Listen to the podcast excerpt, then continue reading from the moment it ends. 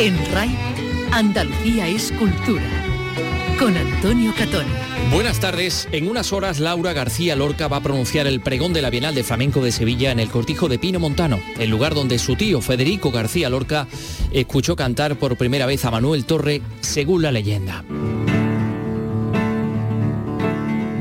Un lugar que se conserva casi igual que entonces, ¿no es cierto, Carlos López? Buenas tardes. Buenas tardes, así es. Aún pertenece a la familia de Ignacio Sánchez Mejías. Se conserva casi intacto el espacio conocido como Los Tres Reyes, donde el torero reunió a los jóvenes poetas del 27. Así pasa también con el Palomar, como el director de la Bienal, Chema Blanco, nos ha comentado esta mañana y cantó en el rincón de los tres reyes del cortijo, que se llama, que es donde Laura va a hacer el pregón. Todo está tal cual y bueno, ahora mismo tengo los pelos de punta, lo del Palomar es magia, Federico está ahí. Vamos, Federico es que está en ese sitio. En unos segundos vamos a estar con la pregonera de la Bienal, con Laura García Lorca, para desearle lo mejor. Vamos a repasar lo que ha transcurrido ya, es decir, la entrega del Giraldillo Internacional a Eva Buena y lo que está por venir, el espectáculo de Jelly Jelly que se ha presentado esta mañana.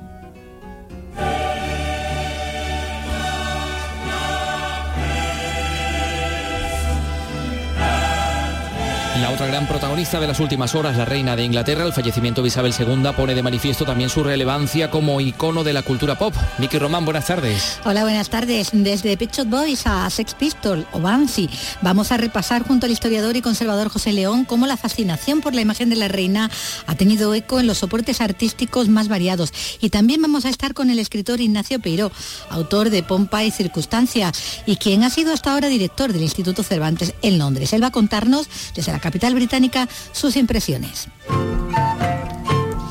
Y más cosas, se integran en el Alcázar de Sevilla las casas del patio de banderas que contienen los restos más antiguos del palacio. El ayuntamiento lo ha adquirido a Patrimonio Nacional por 4 millones y por otra parte la Junta de Andalucía ha autorizado la restauración de 85 vidrieras de la Catedral de Jaén de los siglos XVI y XVII. La directora Ana Rosa Diego va a recibir mañana el premio Cineasta Andaluz que entrega esta casa, la eh, Radio Televisión de Andalucía, en el Festival de Cine Hecho por Mujeres de Chiclana Generama. Lo va a recibir 12 años después de rodar el largometraje Siempre hay tiempo. Comenzamos este programa con la realización de Ángel Rodríguez y la producción de Teresa Saiz. Andalucía es cultura con Antonio Catoni.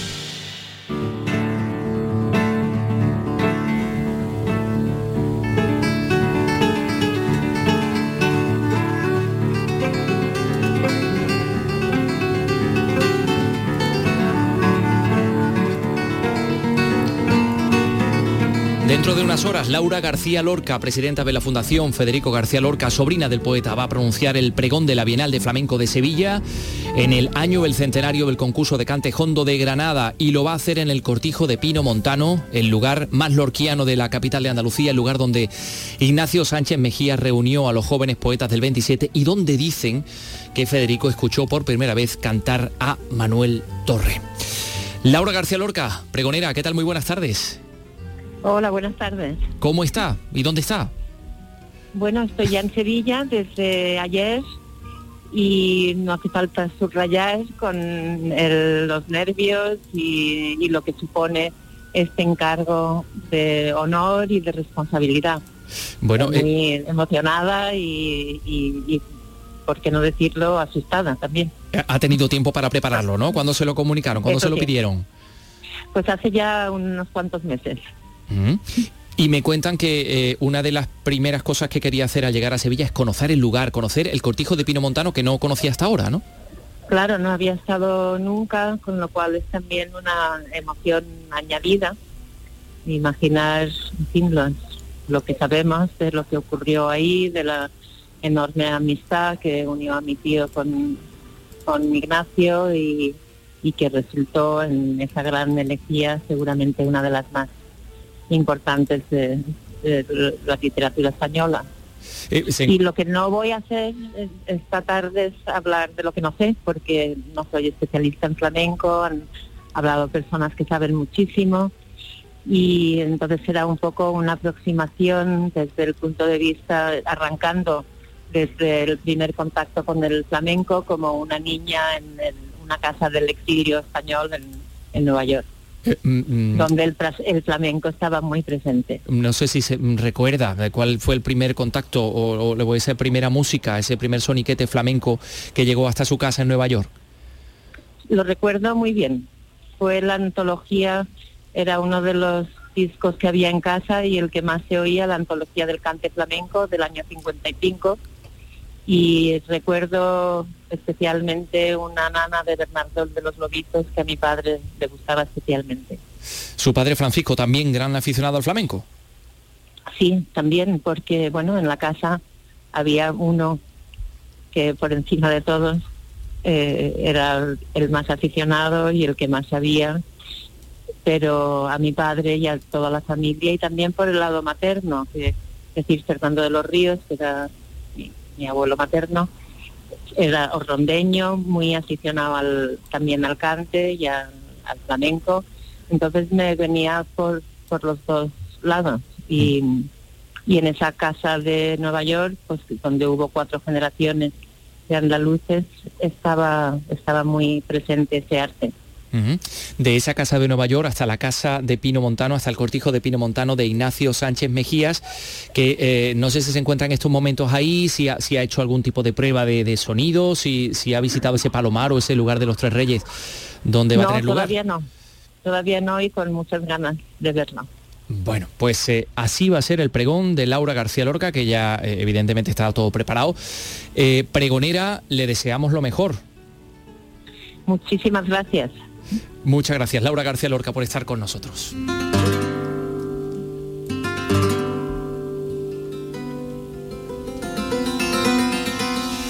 Ese va a ser el anuncio. Oye, ha contado Laura García Lorca cosas muy interesantes, ¿verdad? Del, sí, ha contado. del flamenco y de la relación con la, con la familia. Y como el flamenco también era un eso de unión con, con, como un cordón umbilical con la patria. Aquella nana, ¿eh? Muy curioso, ¿eh? De Fernando de el de los lobitos. bueno, pues eh, a ver, ¿qué ha pasado y qué va a pasar? ¿No? Carlos, ¿te parece que contemos que el Real Alcázar de Sevilla acogía este jueves ese acto de entrega del primer Giraldillo Internacional de Flamenco, el galardón que Eva Yerbabuena recibía de manos de Felipe VI? Eh, evento eh, importantísimo, estamos hablando de la vigésimo segunda Bienal de Flamenco, ya hemos contado que va a ser el pregón, cómo va a ser el pregón. ¿Qué más cosas van a pasar? Bueno, pues las primeras actuaciones, la de la propia Eva Yerbabuena, el sábado a las 8 en el Maestranza. Sí, antes habrá habrá otra en la Factoría Cultural, será el, a cargo de Dani de Morón, que tiene un apadrinamiento, eh, bueno, en estos apadrinamientos que hay también de la, de la Bienal. Bien. Eso será a la una de la tarde. A las 8. el sábado a la una de la tarde. A las 8 A las tenemos... 8 de la tarde tenemos que ir al Mastranza para ver a, a Eva Yerbabuena. Y, y después a las 11, para los más noctámbulos, como tú, por ejemplo. Que ahí está Jelly Jelly, ¿no? Ahí está Jelly Jelly. Ah, pues vamos con ello entonces. Vamos a contar que el Centro de la Cerámica Vetriana, la sede de la Bienal de Flamenco, ha cogido hoy la presentación de ese espectáculo de Jelly Jelly. Concretamente es el último de la trilogía que, bueno, pues que van a iniciar, ¿no? mañana sábado, como decimos, los conciertos de esta edición. Claro, efectivamente, son los conciertos propiamente dichos, digamos. ¿no? Será en el Teatro Alameda, como decimos, a las 11 de la noche. Bueno, Jerry Jerry es un proyecto que nació, fíjate, hace un año aproximadamente, en el, en el último Monkey, que luego se convirtió en residencia artística en Lisboa. Bueno, es una investigación artística en el folclore propio y, periférico de ambos países. Está formado por el dúo de Álvaro Romero, el cantador jerezano, y por Pedro Dariña, que es un productor electrónico y también investigador musical de, Lisboa. Y bueno, con ellos he hablado.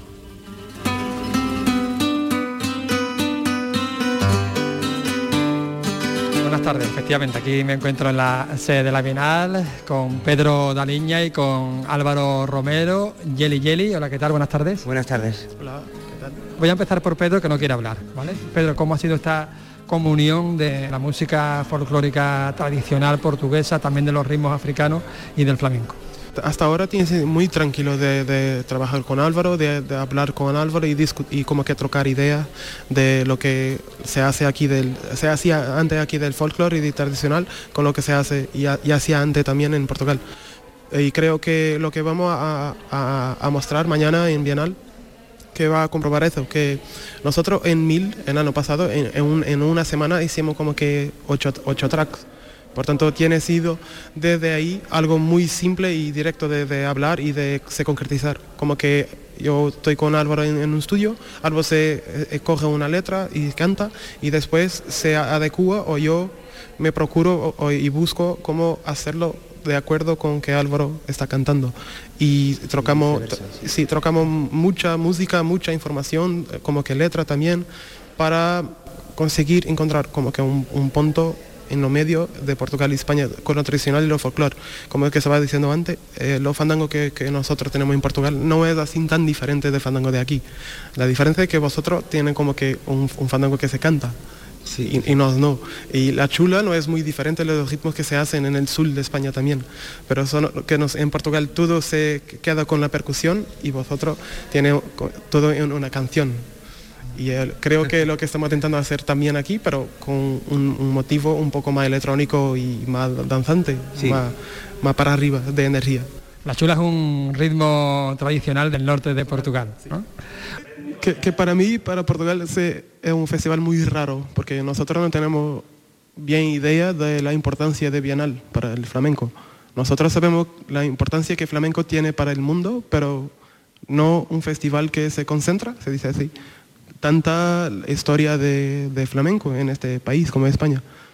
Pero que para mí se queda muy, muy importante de hacerlo con, con Álvaro, porque tengo, tengo vindo a aprender mucho de, flamenco y de la música de España tradicional y folclórica. Y mm, nosotros llegamos a un punto que mm, comprendemos que tenemos como que una barrera geográfica, pero no musical y cultural. Y para mí, hacer el Bienal se, se torna e, eso, como que una, una manera de comprobar que no tenemos diferencia entre el flamenco y el fado, lo tradicional es igual en la península ibérica. Bueno, Álvaro, eh, tú eh, vienes de tu proyecto anterior, de Romero Martín. Eh, ¿Qué diferencias hay con Jelly Jelly? Bueno, ya, de por sí, la producción que. La, manera de producir de Tony y de Pedro son muy diferentes, o sea, son la noche y el día, no tienen nada que ver la una con la otra. Y después yo sí que resaltaría sobre todo que con Romero Martín yo le daba como más importancia al discurso, al texto, y yo anteponía o sea, al darle más importancia al texto, si tenía que transformar la melodía tradicional del flamenco, lo hacía. En este caso he respetado la melodía tradicional del flamenco porque no creía necesario eh, hacerlo con, los ritmos que me iba proponiendo Pedro, me encajaba perfectamente con el cante más tradicional. En este proyecto hacéis una, digamos, em, una investigación podemos llamarlo así, ¿no? De, los ritmos que se crean en lo que llamamos las no ciudades. ¿no? Así es, o sea, realmente eh, partimos un poco de esa idea porque nos gustaba que no que trabajar con los menos prejuicios posibles, ¿no? Entonces sí que cogimos ese concepto de New Babylon, que es un concepto arquitectónico un poco que son ciudades que se crean como a la periferia de otras ciudades, ¿no? Mm, sobre todo eh, creadas por, bandoleros, por mm, gente un poco fuera de la ley, gitanos, negros, migrantes, ¿no? Esclavos. Y ese, ese ese imaginario que se creaba a partir de, de, esas personas que estaban al margen de la ley, yo eso lo he extrapolado un poco a lo musical y me lo lleva un poco a, trabajar con ese concepto para, poder crear algo sin ningún tipo de, digamos, de leyes que nos dijeran, pues esto tiene que ser así, pues esto hay que hacerlo así, ¿no? Entonces, en ese sentido nos hemos dejado fluir y ha sido una manera de trabajar muy libre. Eh, el, beber de, las dos, de, las dos músicas, del flamenco y del folclore de Portugal, junto con, la influencia de, de las colonias de Portugal, tanto de Portugal como, de España, que digamos son todas las partes del, Atlántico, ¿no? de, la parte África del Atlántico con, la influencia de Latinoamérica. Y a partir de ahí eh, empezamos un poco como, como a ofrecernos cosas, ¿no? Él tanto a nivel musical y yo como a nivel de cante, de, de cante tanto de flamenco como también del folclore de España en general. Y bueno, em, no sé, por ejemplo, yo tengo, siempre pongo el ejemplo del el kuduro, ¿no? que es una música que se crea en Angola y que al pasar por Europa ¿no? se crea un poco como ese kuduro progresivo. Pues me interesa ese tipo de cosas, ¿no? ese tipo de, músicas que se crean que tienen mucho que ver con el colonialismo ¿no? y, con, con ese paso, de, con esa llegada, bueno, con ese tránsito ¿no? de, de influencias que hay entre, entre la península ibérica y, las colonias, ¿no? Y bueno, todo nace justo hace un año cuando un festival Lisboeta, Mil Lisbon, nos propone, a mí me ven en, el Monkey Week y me proponen juntarnos con a Pedro y a mí en el festival. Hicimos una, una primera toma de contacto, una residencia artística juntos, estuvimos una semana. Ahí la verdad que salieron bastante cosas interesantes en las que los dos estábamos bastante contentos. Y a partir de ahí como que nació algo muy bonito entre Pedro y yo y a partir de ahí empezamos a, a seguir trabajando, a profundizar más en todo esto que os he contado. Y bueno, eh, como tenemos tanta música, porque tenemos como 17 temas, ¿sabes? Pues mira, hacemos el pregón del niño Las Moras, hacemos el alboreá, tanguillo de Cádiz, hacemos fandango, todo esto de flamenco, ¿vale? Eh, aguajira, hacemos la guajira de Paco el Americano, eh, hacemos villancico, eh, tango, los tangos de Pastora, por ejemplo, ¿no? Milonga de Pepa Oro, en fin, hacemos muchas cosas. Y después, verdad que a nivel eh, Portugal, con Portugal, para mí es un descubrimiento porque hay una danza en Portugal que se llama La Chula, que está en el norte de Portugal, que tiene un ritmo guapísimo y que ahí ese tema, uno de los que más me gusta y que me lo disfruto muchísimo cantando eso. Eh, y después los fandangos portugueses, que, también son súper, súper bonitos y, después utilizan ellos como unos acordeones y tal, que, eso lo hemos ampliado y que bueno, ya, ya lo escucharéis los que vayáis, claro. Claro, es verdad que lo que dice Chema, nosotros con Romero Martín a lo que menos, lo que menos hemos hecho ha sido festivales de flamenco. ¿no? Es verdad que, esto ha trascendido más allá del flamenco, que eso también me, parece... Mm, o sea, yo quiero ir a todo sitio a cantar, claro, que sí. Me llamen en un festival de flamenco o, que no sea de flamenco. Pero, pero igual lo que la crítica a lo mejor eh, han sido más positivas porque a lo mejor no está en un contexto flamenco. Después, es verdad que, los haters por internet los tenemos. Porque al final, eso cuando dice lo de la apropiación cultural, bueno, es que entonces nadie podríamos hacer nada, ¿no?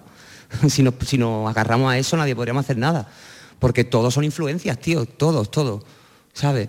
Por mucho esto viene de aquí, esto viene de allí ya, pero es que al final, tío, y el flamenco es el ejemplo de eso, ¿no? El mayor ejemplo de eso. O sea, el flamenco tiene influencia de, de todas las culturas, tío, de muchísimas culturas. Y por eso es, tan rico el flamenco a nivel musical, ¿no? Y por eso vienen muchos músicos de, Estados Unidos, del mundo del jazz y del mundo del blues a aprender flamenco, porque es tan rico y tiene una cosa tan particular y unos ritmos tan, tan interesantes, ¿no? Que se mueven tanto, los acentos y todo eso, y que eso, tío, eso viene porque se ha influenciado de muchísimas cosas, ¿no? Por eso es que, tío, ya está bien eso de lo de... Bueno, ya lo decía Paco de Lucía, ¿no? El, o sea, el flamenco es lo menos puro que hay, ¿no? Pedro Daliña y Álvaro Romero, muchísimas gracias a ambos. Muchísimas gracias por, arriesgaros y por crear esta excepción ibérica musical. Muchas gracias a vosotros. Yeli Yeli, mañana sábado. Mañana sábado a las 11.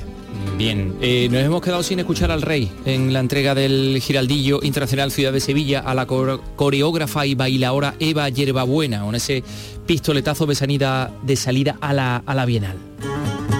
Este es un reconocimiento a una carrera sobresaliente y también a la contribución que con ella hace al flamenco, patrimonio cultural inmaterial de la humanidad. Un acervo que aumenta, que amplía y que se sigue reconociendo y admirando en todo el mundo. Este año el Premio Princesa de Asturias de las Artes también lo reconoce a través de las aportaciones de Carmen Linares y María Pajés.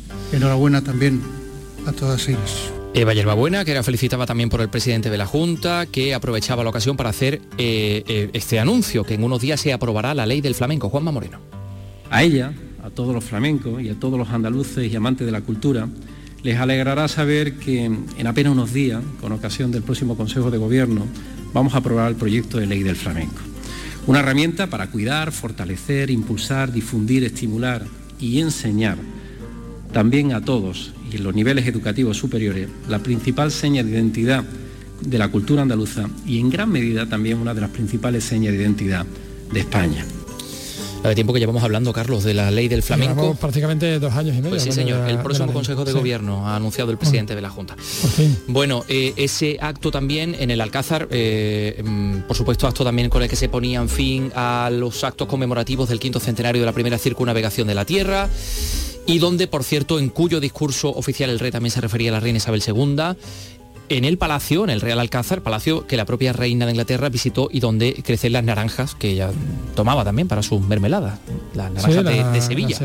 Exactamente. Bueno, pues enseguida vamos a hablar del fallecimiento de Isabel II. Son las 3 y 20 minutos. Andalucía es cultura, con Antonio Catoni. La ciencia, la empresa, la música, el cine, la justicia, la universidad. Andalucía tiene sus propios protagonistas y los puedes conocer en RAI a través de entrevistas en profundidad. En Nocturno, en RAI, encuentros. Los viernes desde las 10 de la noche con Araceli Limón. RAI, Radio Andalucía Información. Andalucía es cultura con Antonio Catoni.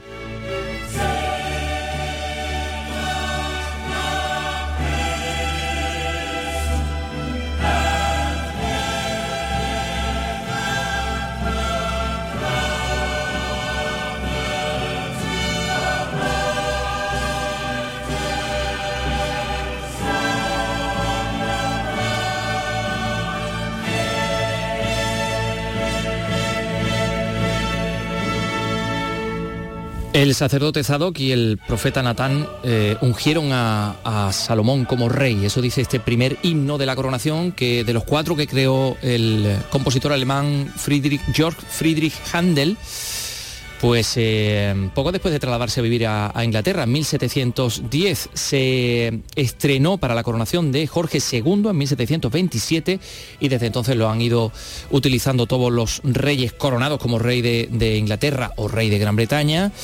En total ocho, la última vez que sonó fue en los años 50, coronación de la reina Isabel II.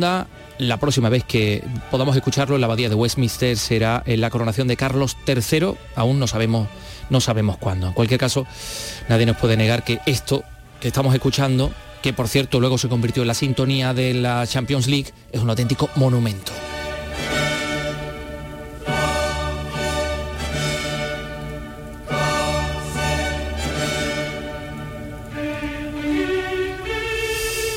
Ahora que vemos que eh, Carlos III acaba de llegar a Londres, por cierto, que se encuentra en estos momentos en esa, rotonda delantera ¿no? del, Palacio de Buckingham, donde acaba de Mall, eh, saludando a las personas eh, que han ido allí para presentar sus respetos y tal, colocar flores en la verja del, palacio de la residencia oficial del rey, ahora ya del rey de, Inglaterra, vamos a, a, repasar la dimensión histórica de Isabel II en estos 70 años de reinado que ha ido en paralelo con su impronta en la cultura popular inspirando desde la música al cine, pasando por novelas, series de televisión, Vicky, un montón de cosas, ¿no? Un montón de cosas porque ahí ha sido, como decimos, ha convertido en un icono, ¿no? Un icono cultural, eh, desde la, música, como decíamos, hasta las series de televisión, bueno, las más actuales, las que incluso se están rodando ahora mismo, que de hecho han paralizado el, rodaje, ¿no? En señal de respeto, como está ocurriendo con The Crown, que el equipo, bueno, pues ha, paralizado de momento, ¿no? Eh, al hilo del fallecimiento de, la reina. Ya a finales de los años 70, los Pistols le cantaban aquel Dios salve a la reina y a mediados de los 80 los Smith tampoco es que fueran muy reverentes con aquel La Reina Muerto, que bueno, que sonó mucho en los bares y en las discotecas de los años de movida.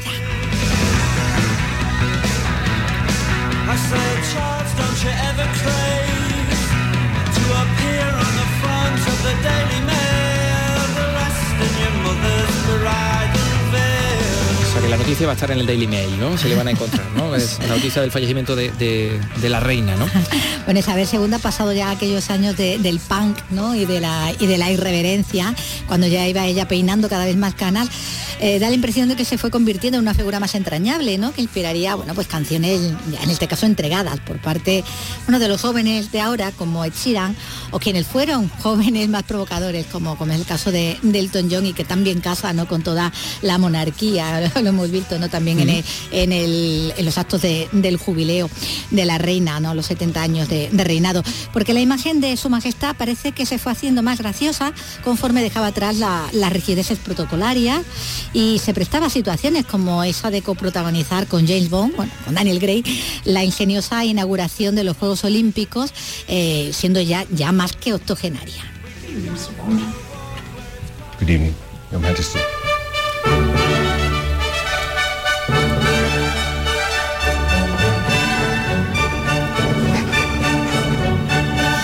Subir al helicóptero y van bajando con los dorkis. El jadeo de los corgis, ¿no? Sí, sí, que van bajando los perritos, ¿no? perrito.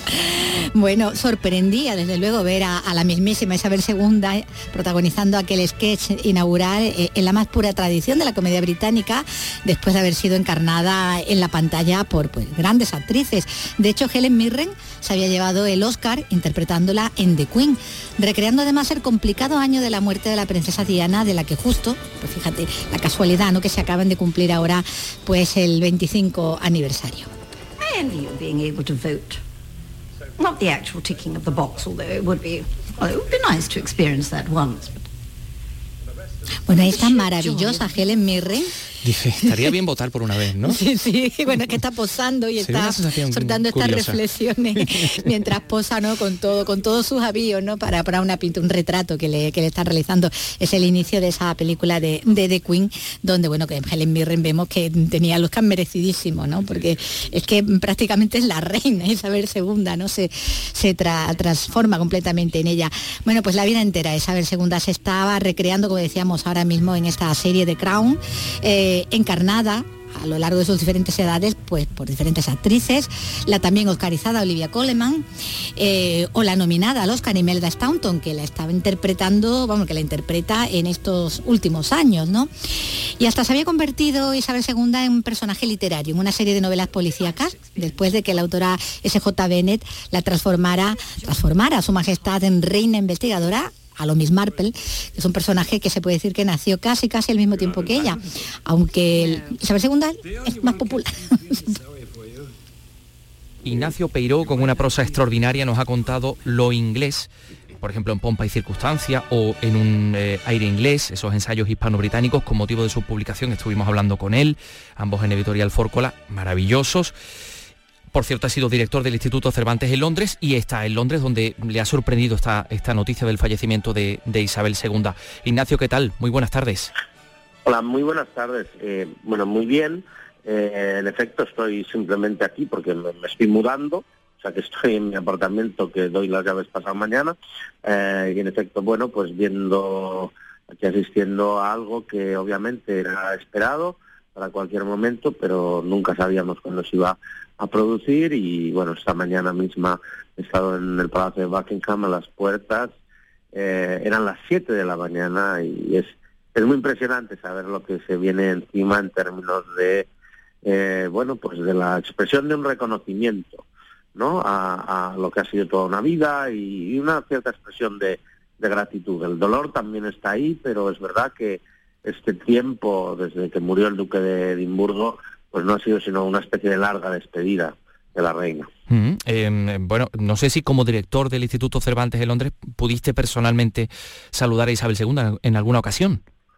Bueno, he estado en las fiestas del jardín que hace en, en, eh, el Palacio de Buckingham, en quien he podido saludar más eh, de cerca esa, esa, al que hoy es rey Carlos. Pero vamos, mi apartamento estaba como a 205 metros de Buckingham Palace, o sea que siempre la, tenía muy presente y muy cercana. Tú la has descrito más de una ocasión como una mujer muy virtuosa. ¿Puede ser, Ignacio, la discreción una de sus mayores virtudes como gobernante, que nadie mm, haya sabido nada o casi nada sobre lo que pensaba? Bueno, eso es un deber de un monarca mm, parlamentario, una monarquía constitucional.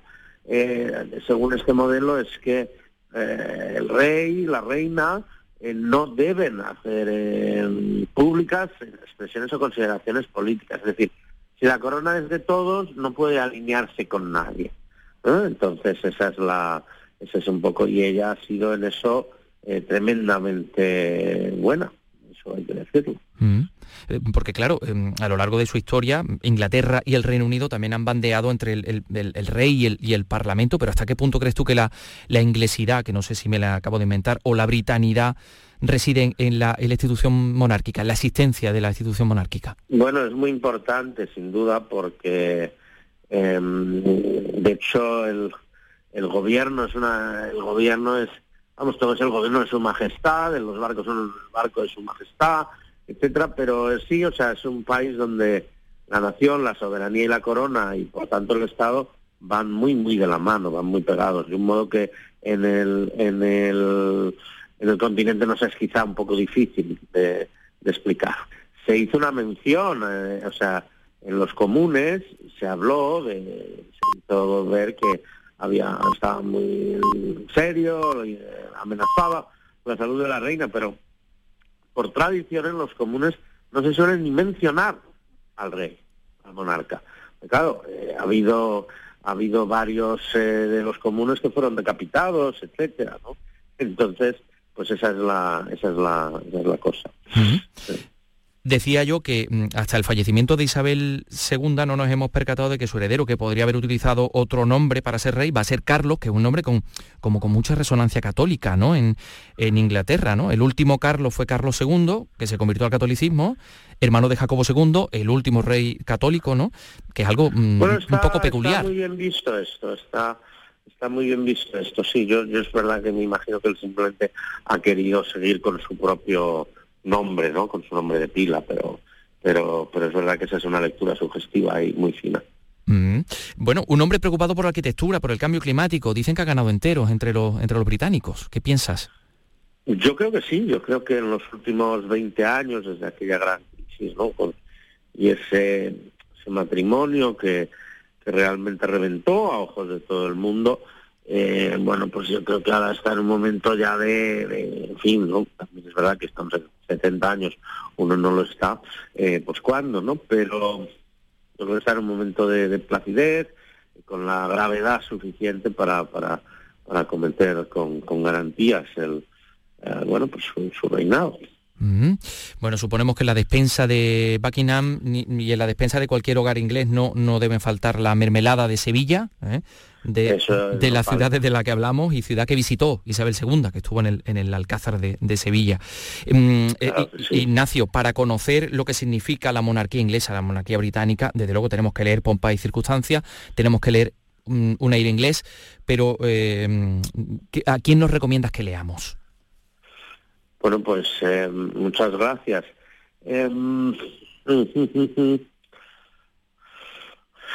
Bueno, yo creo que para para ver eh, para ver realmente una buena mm, definición de lo que es la vida inglesa, yo creo que quizá de lo mejor eh, sea volver a los libros de Augusto Asía, ¿no? Como por ejemplo los ingleses en su isla. Y ahí es verdad que sale la monarquía salen más aspectos y están muy, están bien.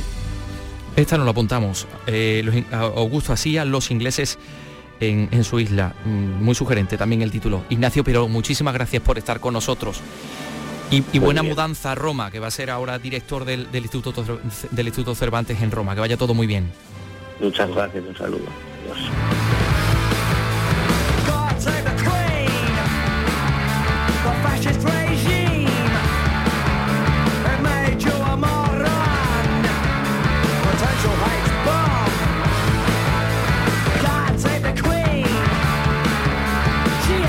Salve la Reina de los Sex Pistols está aquí con nosotros también para, ayudarnos a analizar la influencia de la figura de Isabel II en el, en el imaginario y la cultura popular. Nuestro amigo, historiador, conservador, José León, que cada vez que lo llamamos viene aquí y, viene con su móvil, que siempre que en el, móvil nos llama la atención porque tiene una foto de Isabel II desde hace ya muchísimos años. Desde hace muchísimos Muy buenas tardes, José. Me acompaña diariamente su retrato eh, en la forma de la funda de mi de mi móvil y creo que lo voy a mantener por muchísimo tiempo porque ha sido uno de los referentes que a mí me ha ayudado a crecer profesionalmente, personalmente, en cuanto al sentido de la responsabilidad, el compromiso con la palabra que uno adquiere cuando dice o se compromete con determinada con determinadas cosas. ¿no? Yo creo que es una figura de la que todo el mundo tiene algo que aprender porque desde todos los puntos del planeta están diciendo algo muy positivo. Bueno, vamos a ver, vas a ayudarnos a analizar desde los años 50 hasta la actualidad un poco la, la impronta o la huella que ha dejado este icono. Tenemos que hablar de un icono también. Tenemos que hablar de un icono porque se puede hablar de muchísima historia del siglo XX y del siglo XXI a través de muchos aspectos de Isabel II, porque es una figura en la que convergen muchos aspectos.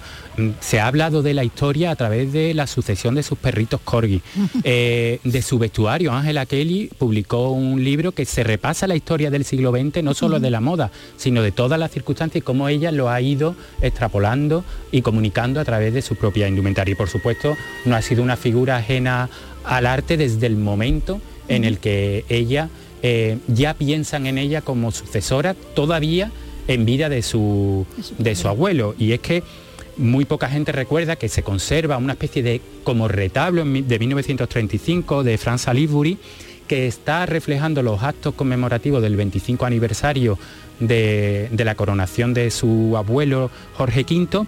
Y es muy curioso de, este, de esta pintura que ella, con su tío David, son los únicos que miran al frente, al espectador, porque son los sucesores naturales de, la corona, según expreso deseo de Jorge V, que sabía que su hijo David era como, como era y que de ese palo no podía salir tampoco una astilla buena. Ah. Y fijaros qué curioso que ya ella creo que tenía nueve añitos entonces y ya está predeterminada, pero es que cuando ya eh, es proclamada reina, ella cuenta con dos antecedentes fundamentales para comprender que el arte va a ser un empuje para su reinado. Y es Isabel I, su homónima, que fue la primera reina que por todo el imperio propagó por primera vez eh, la difusión de su retrato, y de su imagen. Y luego su tatarabuela, la reina, Victoria, que con la, expansión ya de la fotografía, de las primeras fotografías y tal, no solo divulga su imagen y se convierte en un icono, sino que además es una referente en la moda que cambió los usos y costumbres del comportamiento femenino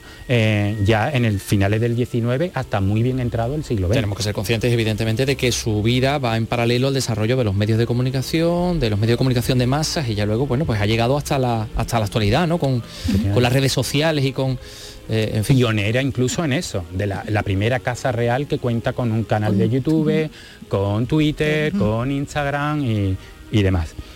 Y bueno, eh, os estaba comentando que nada más su nombramiento, es decir, en 1952 eh, los artistas ven en ella un referente y unas posibilidades de crecimiento. Pietro Anigioni, eh, era uno de esos artistas que firmaron en la segunda mitad, a mediados del siglo XX, el manifiesto contra el arte abstracto. Y él ve en el Renacimiento una salida digna para el arte, aprovechando y inculcando y ponderando también incluso una nueva figuración que transmite al mundo entero a través de la reina con sus primeros retratos oficiales. Y aquí es muy famoso, le hace dos, pero el famoso es el de 1954, que está ella retratada sobre un fondo neutro con la indumentaria, el hábito de la orden de la de la carretera. Y vemos a una reina Isabel completamente altiva, mirando por encima del hombro, una persona iluminada que está por encima del bien y el mal. Lo estoy viendo aquí ahora mismo. Lo pueden buscar nuestros eh, amigos que nos estén escuchando, Pietro Anigoni y, em, se ve perfectamente ese, retrato. Bellísimo, por cierto. Bellísimo, es de una lírica y de una armonía tremenda, pero es que si buscas el del año 72, ves prácticamente a una dictadora. O sea, una figura vertical, sin ningún tipo de fisura, sin ningún tipo de doblez, manifestando su presencia por encima de todo. Es como lo recto. Lo recto entendido como la disciplina y como el camino la a seguir, la ejemplaridad, mm. la gracia de Dios. Mm, bien, bien, bien, bien. Aquí lo estoy buscando todavía, no, no he dado con él. Es ahora, como, ahora te aviso cuando lo vea. Figura como si fuera un pilar, el ah, pilar que lo sustenta todo. Pero claro, hay gente ya muy avanzada que se dan cuenta de que esto puede ser un arma de doble filo y, ir en contra de, de la reina. Habéis hablado antes de The Crown y The Crown hay que cogerlo con alfileres en muchísimos tipos de escenas donde hay determinada ficción y licencias, ¿no? Por ejemplo, se presenta a Cecil Beaton como un atrasado en la fotografía, eh, como una persona muy eh, factuosa y era todo lo, contrario, o sea, representó un poco lo que es el resumen fotográfico en cuanto al retrato y eso lo traslada a Isabel II junto a Dorothy Wilting que crean los retratos, los primeros retratos oficiales de la coronación. Eh, ya estamos en 1953. Y en contraposición a ese de Annie Johnny, eh, Beaton la vuelve a fotografiar con la misma postura, con la vestida de la, de jarretera, pero ya sonríe. sonríe, pero la sonrisa ilumina todo. Y además, en esa foto de la coronación le quita rigidez. Él retrata a Isabel II con toda su pompa y con todo su voto, porque forma parte de eso, Claro, de, de esa doble barra claro. que le acompaña a su nombre. Esa, esa doble barra está representada con esa pompa y el voto, pero también representa a la persona en esa sonrisa. Y bueno, ya que si repasamos el diario de Beaton, él cuenta que la familia real y él mismo se lo pasaba en grande En durante las sesiones de foto, fotográficas. The Crown nos va a mostrar todo, lo, contrario. todo lo contrario, pero por una cuestión de licencia guion, del guion, Sí, claro. porque tenía que ponderar el, el matrimonio que después eh, pasa con Margarita y encauzar un poco la historia por ahí. ¿no? Bien, ahí, ahí, eh, no sé si, si podemos llegar o hemos llegado ya a esos momentos un poco complicados también para la imagen pública de Isabel II, eh, que antes has comentado, José, ¿no? Mira, eh, desde 1953 que se produce la coronación, ella ya se produce, ella se eh, convierte en la superstar.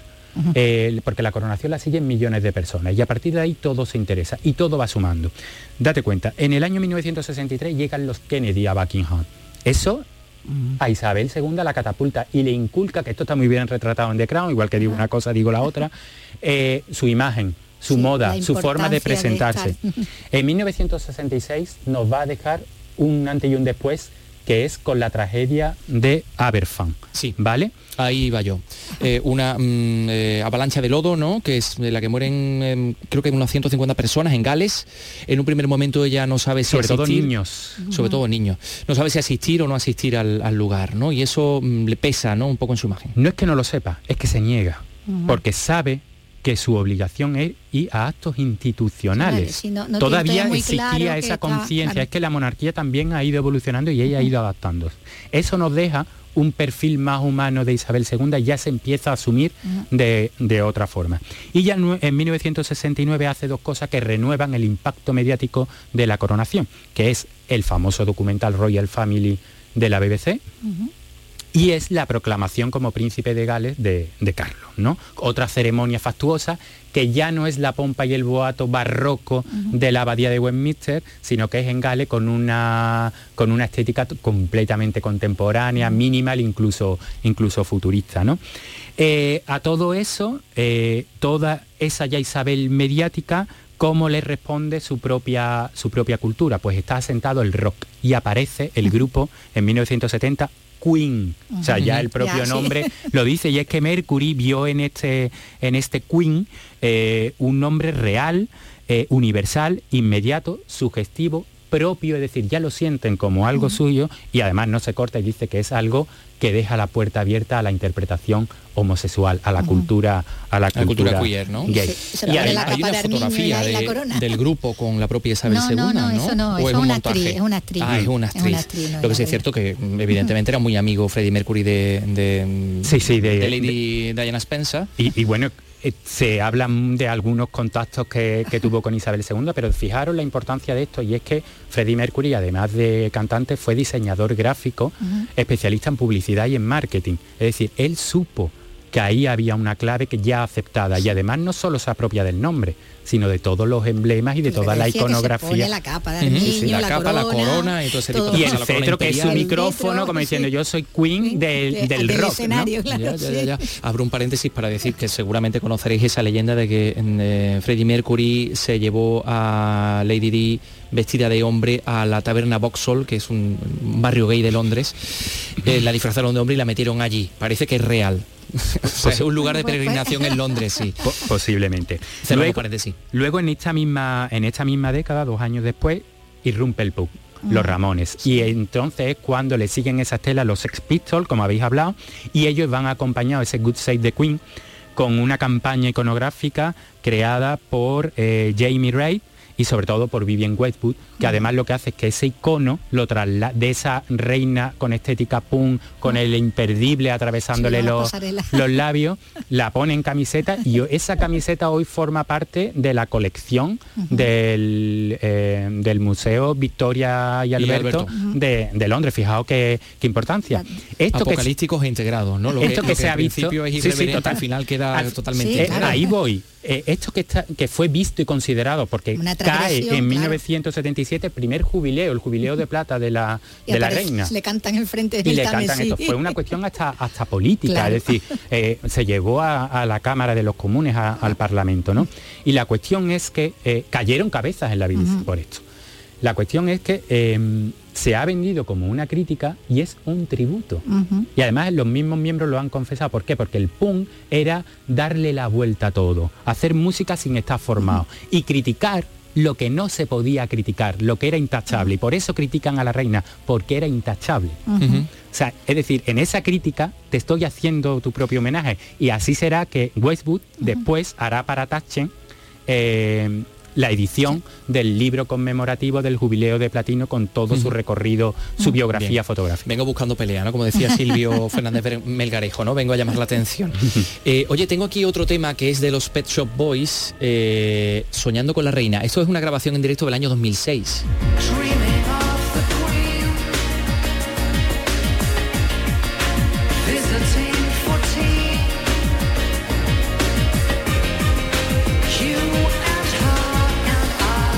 Una historia eh, que quiero que nos cuentes, José, muy curiosa, ¿no? Hay un estudio en una universidad, una de estas universidades que se dedica a hacer estudios que al final mm, a veces en el cierre aparecen ¿Qué dice o que apunta a que una gran parte, un porcentaje muy amplio de los británicos tienen una pesadilla recurrente. Sueñan que la reina viene a su casa y los coge en ropa interior. Sí, efectivamente.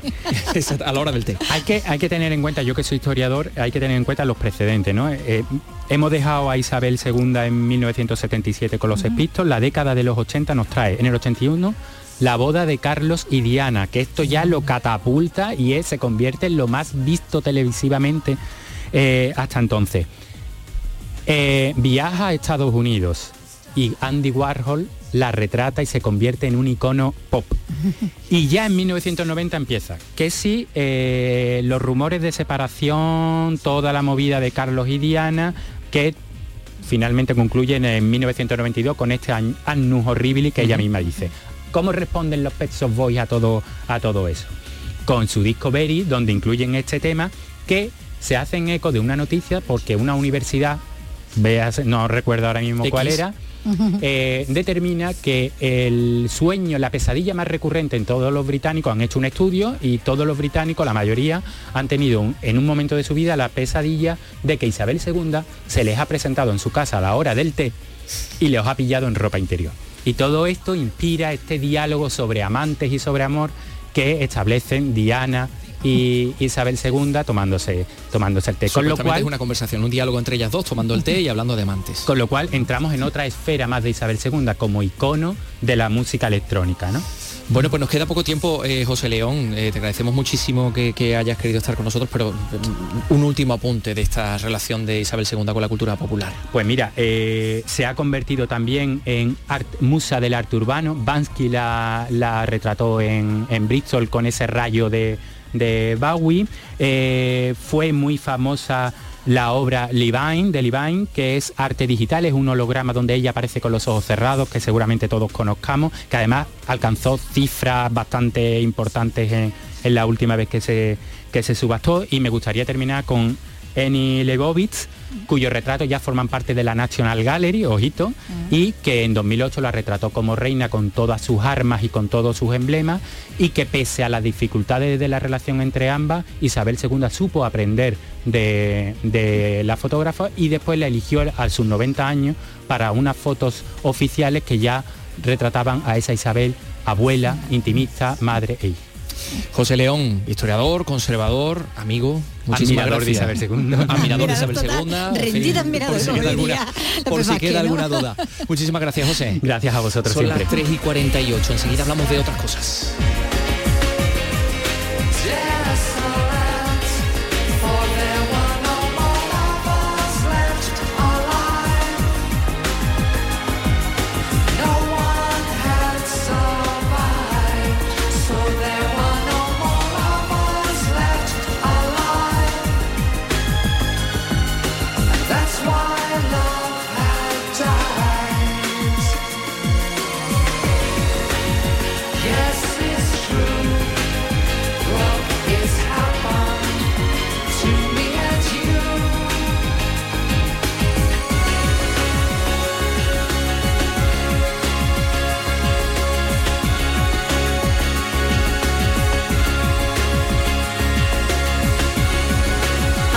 Andalucía es cultura con Antonio Catoni. Descubre las músicas surgidas en nuestra tierra durante el último siglo. La música popular, la música culta, el flamenco, el pasodoble, la copla, el rock andaluz, el blues. Ponemos la música a tus sobremesas de los sábados con Un siglo de música en Andalucía. A las 3 de la tarde con Pibe Amador. RAI, Radio Andalucía Información. Andalucía es cultura con Antonio Catoni.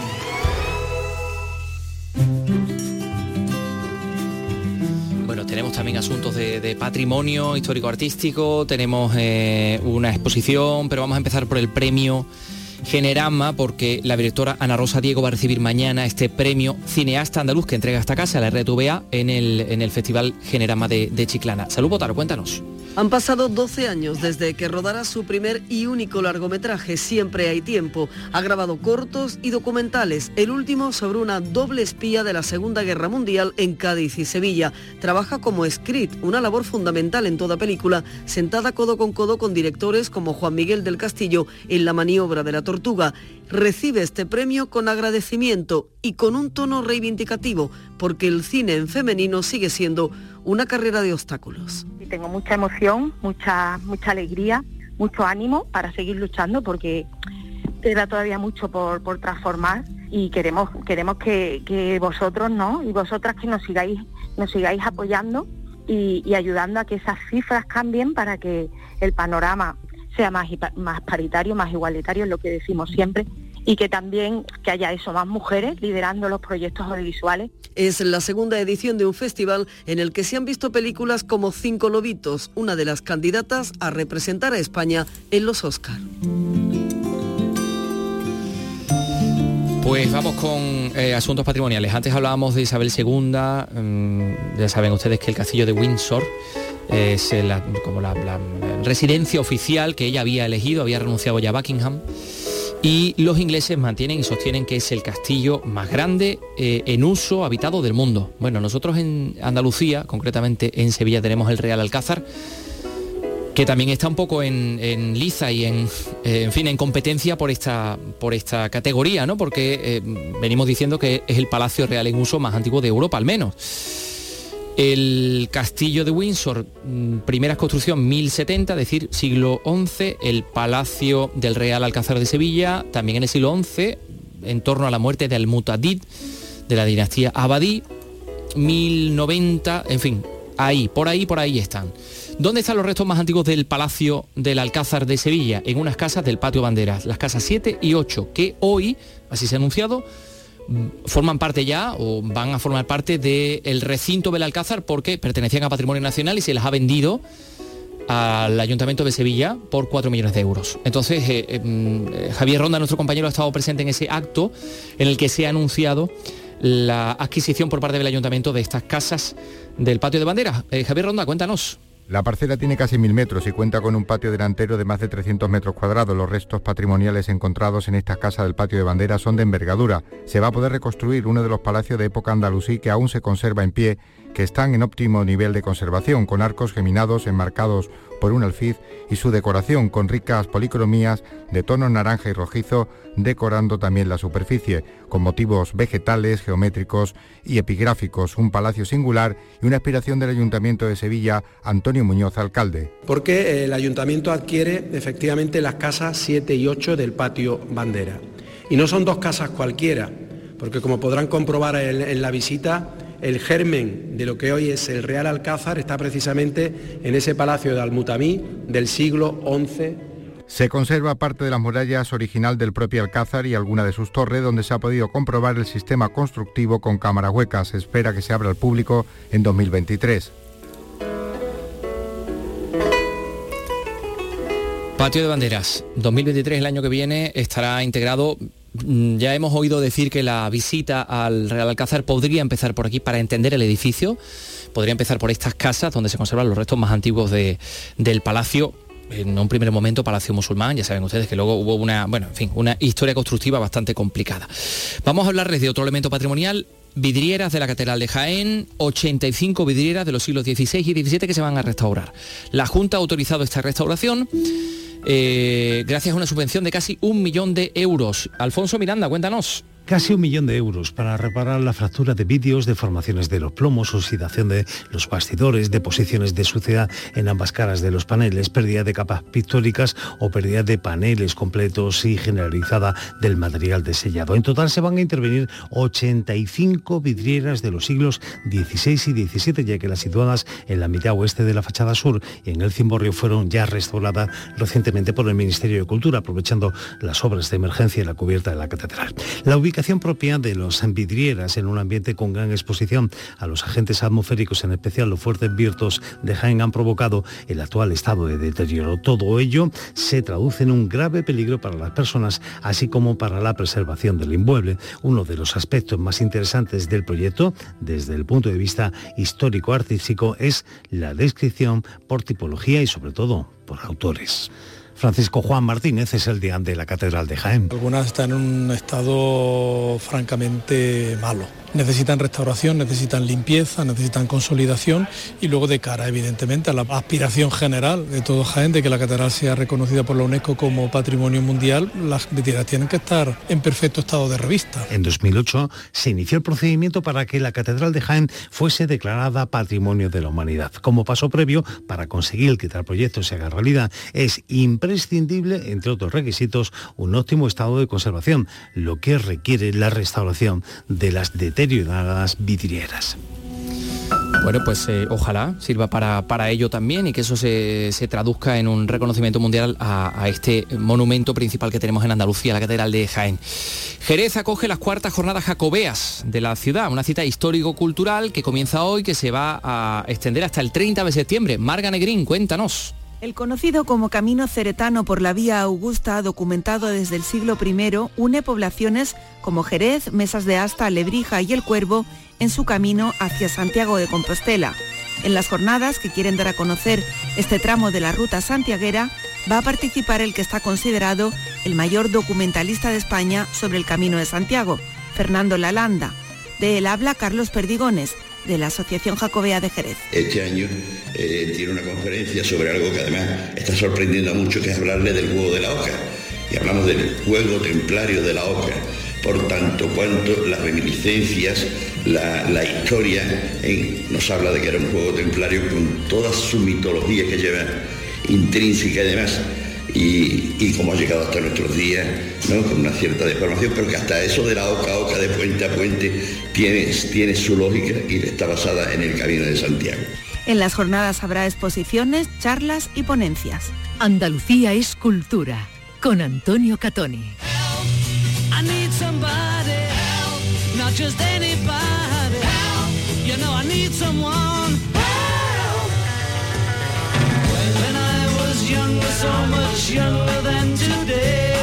Nos vamos a ir ya. Mm, les vamos a decir que, por cierto, La Macanita actúa mañana el Teatro de la Zarzuela de Jerez, de Jerez de Madrid, ¿eh? que va a, en fin, con una producción además del Teatro Villa Marta, Querer y, Amar, y que, bueno, pues aquí están los Beatles, este Help del año 1965 porque los Beatles también formaron parte, evidentemente, de la historia que la reina Isabel II vio pasar, ¿no? Fueron condecorados por ella como miembros caballeros del Imperio Británico el 27 de octubre del año 1965, exactamente el año en que sacaron Help.